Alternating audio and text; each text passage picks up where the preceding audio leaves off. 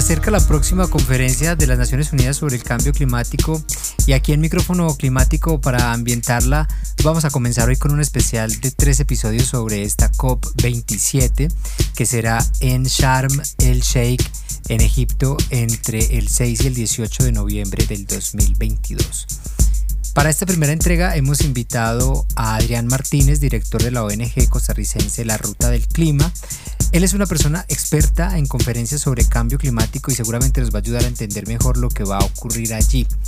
Yo soy Esteban Tavera y les doy la bienvenida a un nuevo especial de micrófono climático. En este episodio hablaremos sobre daños y pérdidas con los que llega América Latina a esta COP27.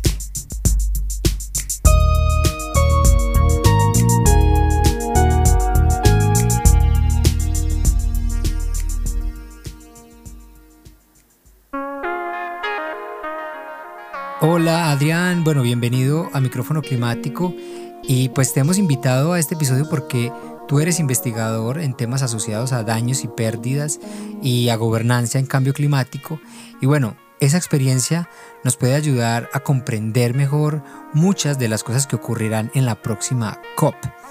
Y por eso lo primero que quiero preguntarte es precisamente sobre daños y pérdidas. ¿Por qué crees tú que es pertinente hablar en este momento previo a una COP de, ese tema? Bueno, yo creo que hay una vigencia que es material. Este, sabemos que eh, a pesar de las tres décadas de eh, gobernanza climática que tenemos desde la creación de la convención, la concentración de gases de efecto invernadero en la atmósfera ha continuado creciendo, por ende los efectos este, secundarios de esos negativos, los impactos climáticos que vemos en nuestro territorio a raíz de los cambios en los sistemas hidrometeorológicos, este, son tangibles económica y no económicamente. Sabemos que los límites de adaptación, tanto duros como suaves, este, o blandos más bien, este, se han, se han sobrellevado, digamos, ya los hemos sobrepasado y en especial en, el contexto de Latinoamérica, donde tenemos este, limitaciones particularmente severas en muchas de nuestras comunidades y que tenemos este, también la mala suerte de estar ubicados en ciertas secciones del planeta donde los impactos se manifiestan con más fuerza. Y eso nos ha generado que a pesar de las pocas medidas de adaptación, porque hay muy poco financiamiento climático, tanto para mitigar como para adaptar, pues los daños y pérdidas por ese riesgo residual lo están sintiendo de manera desproporcionada las comunidades más vulnerables o vulnerabilizadas, marginalizadas de alguna forma en todo nuestro continente y en sí en el sur global. Y eso hace que materialmente el cambio climático sea el tema, este, consecuencia de la crisis climática. Y por otro lado, hemos llevado también a una a un punto, digamos, este, de caramelo, como dicen, en la, en la discusión política climática, donde nuevamente después de tres décadas volvimos al inicio a discutir sobre las consecuencias negativas del cambio climático, como hicimos en, en, los 90, porque ya las estamos viviendo, ya no son proyecciones, sino ya son cosas que destruyen nuestro bienestar y nos niegan un futuro. Hablemos un poco de eso, de esas consecuencias que ya estamos viviendo, que ya estamos sintiendo en nuestra propia vida. Eh, en el caso de América Latina, digamos, ¿cuáles serían las tres principales o, o el grupo principal de daños y pérdidas que estamos ya sintiendo? Yo creo que al menos en el contexto centroamericano, uno muy visual es la movilidad humana tanto para las personas que no pueden movilizarse o se niegan a hacerlo porque prefieren quedarse en su comunidad y soportar los efectos negativos del cambio climático aunque les cueste la vida. Y también aquellos que tienen los recursos este, para cruzar fronteras o desplazarse dentro de sus países para buscar mejores condiciones de vida porque la realidad es que su contexto ambiental se ha vuelto hostil la tierra en la que crecieron sus antepasados, sean porque son pueblos originarios, sea porque son comunidades rurales, pues ya no da fruto como daba las técnicas de agricultura, de pesca, la,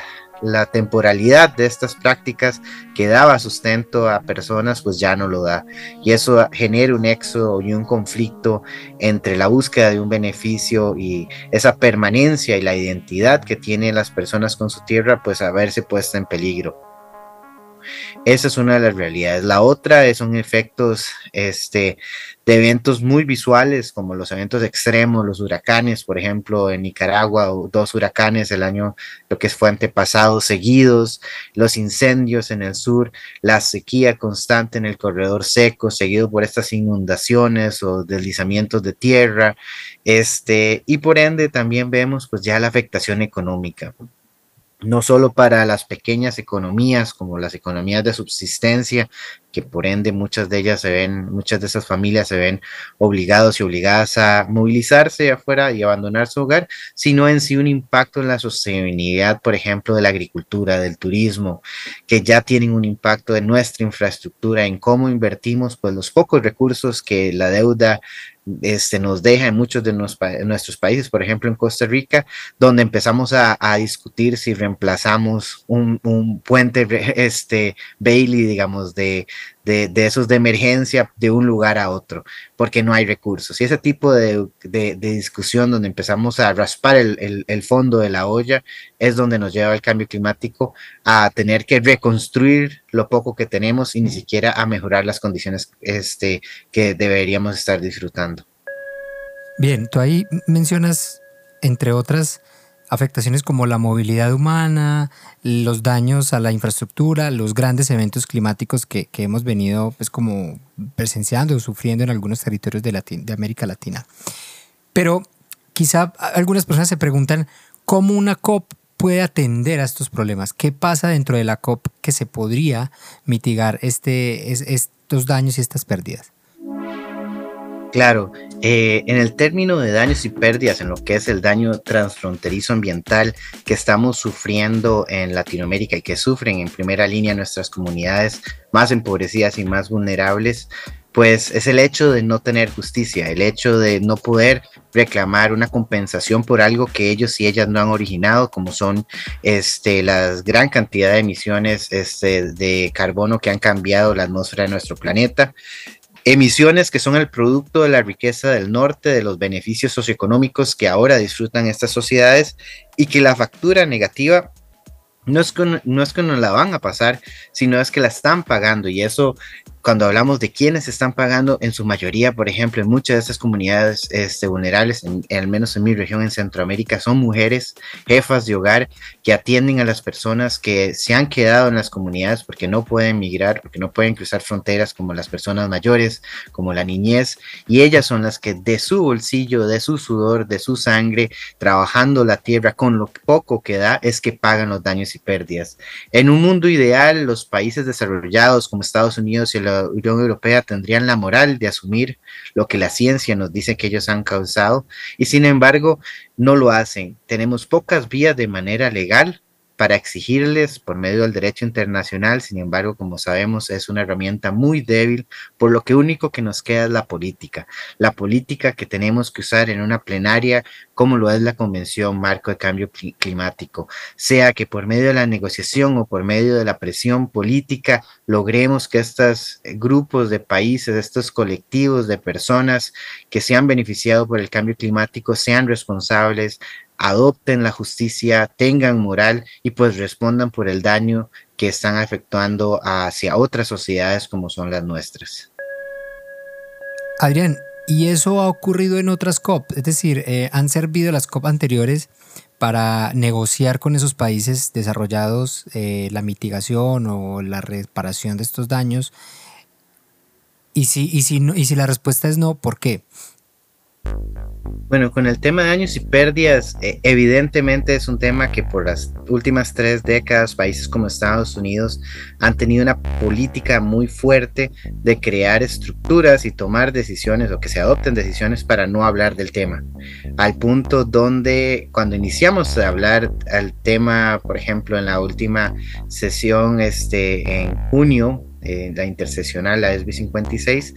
dos días de los tres de discusión, de discusión fueron sobre la definición de daños y pérdidas y qué era y qué no era, aunque llevamos décadas tratando de hablar sobre ese tema. Entonces, el, el hecho de que la convención puede ser inminentemente un espacio de resolución el interés por bloquear el tema tanto tiempo por los países nos reitera de que puede ser un espacio. Tal vez no, porque los países desarrollados también no cumplen con sus obligaciones, porque muchos de sus pactos son voluntarios y es ahí donde la importancia de reclamar nuestro derecho a reparación por daño transfronterizo ambiental, porque sabemos que los, los compromisos este, financieros, por ejemplo, para mitigación adaptación, como los 100 billones anuales que prometieron hace años, ni siquiera lo han cumplido, a pesar de que muchos de estos este financiamiento climático que ofrecen es por préstamos o genera también lucro para los mismos países que ofrecen el financiamiento. Entonces, aun cuando este dinero le genera este valor agregado a sus mismas economías, pues no aportan el dinero. Y sin embargo, entonces debemos estar más preocupados cuando le exigimos algo que no genera dinero, que es, por ejemplo, pagar por el daño y pérdida que sufrimos nosotros. No es un negocio, sino es un asunto de justicia y pues un asunto de reafirmar nuestro derecho como personas a una vida digna, a la igualdad eh, a la igualdad ante la ley y pues a nuestros derechos humanos. Adrián, tú, tú has usado varias veces en esta conversación un término que me parece muy interesante y es el de daño transfronterizo ambiental, creo que es. Eh, cuéntanos un poco más a qué te refieres con ese término y por qué es importante. Bueno, la Corte Interamericana, en una opinión de hace unos años sobre la conexión entre el ambiente eh, y los derechos humanos, hablaba sobre esta responsabilidad que pueden tener empresas u otros países por los daños que este, generan sus acciones en otros países o hacia otras poblaciones, cruzando fronteras. Y al final lo que tenemos con el, con el cambio climático es que son unas emisiones mayoritariamente disfrutadas y emitidas históricamente en el norte global para el beneficio de sus poblaciones, pero cuyo efecto negativo se concentra en lugares por ejemplo, como en mi país o en el resto de Centroamérica, donde la huella climática que hemos aportado al cambio climático es ínfima, pero la amenaza para, para la permanencia nuestra en, esta tierra, en Centroamérica, en la viabilidad de nuestra economía, en la viabilidad de las futuras generaciones y, por ejemplo, aún en el trauma intergeneracional de lo que implica ser pobre, estará la amenaza de la sequía, pero a la vez de los huracanes todos los años de una manera incremental y una manera incierta y saber que eso es su nuevo status quo, su nueva condición, pues eso es lo que me refiero a, poder cobrar o poder este, discutir que se aborde el cambio climático como un daño transfronterizo, porque no fue creado en nuestras tierras, más nosotros y nosotras de nuestra billetera tenemos que pagarle el daño que han, que han generado en el norte. Bueno, Adrián, y para terminar un poco, hablemos de esta COP que ya se viene en términos de qué podemos esperar de, ella, qué puede pasar ahí positivo para, para, para este tema de pérdidas y daños en América Latina. Yo creo que el primer hito que deberíamos o que esperamos ver y que eh, al menos hay banderas que nos dicen que va por buen camino, es tener un ítem permanente en el tema de financiamiento sobre daños y pérdidas. Al menos saber que, que nos, nos, iremos de una COP27, eh, tal vez no con lo que queremos, pero con la posibilidad de discutir de manera formal y continua financiamiento sobre daños y pérdidas. Si logramos eso, al menos tenemos una puerta que ha estado cerrada explícitamente por tres décadas. Y aún a pesar de tener un artículo dentro del Acuerdo de París, no es algo que se pueda discutir. Y el, el diálogo de Glasgow es lo más, es uno de los ejemplos más claros, un diálogo que termina en nada, que se hace una vez al año y que no tiene ni siquiera un reporte de lo que se habla. Ese nivel de desarticulación estructural generado por el norte global es lo que nos estamos enfrentando. Por el otro lado, la solución, una de las soluciones es un mecanismo de financiamiento,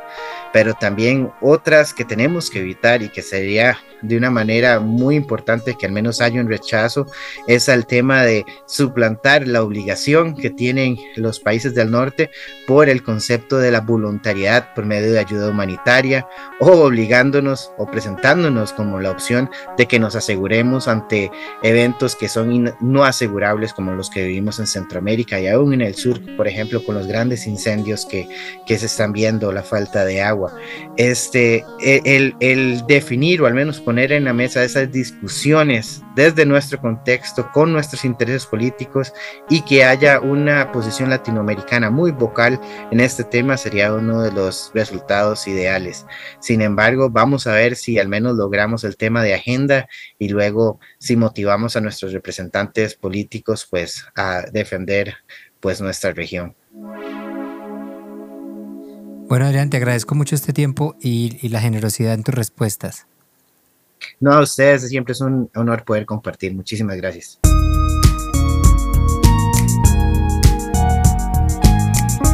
Esto fue Micrófono Climático, un podcast de Climate Tracker. Si desean ayudarnos a que periodistas de toda Latinoamérica puedan escuchar los retos y aprendizajes sobre la cobertura de la crisis climática, pueden apoyarnos compartiendo este episodio y escuchando todas las entrevistas que hemos preparado para ustedes. Pueden encontrarnos en todas las aplicaciones de podcast o visitarnos en www.climatetrackerlatam.org. Voces del periodismo climático.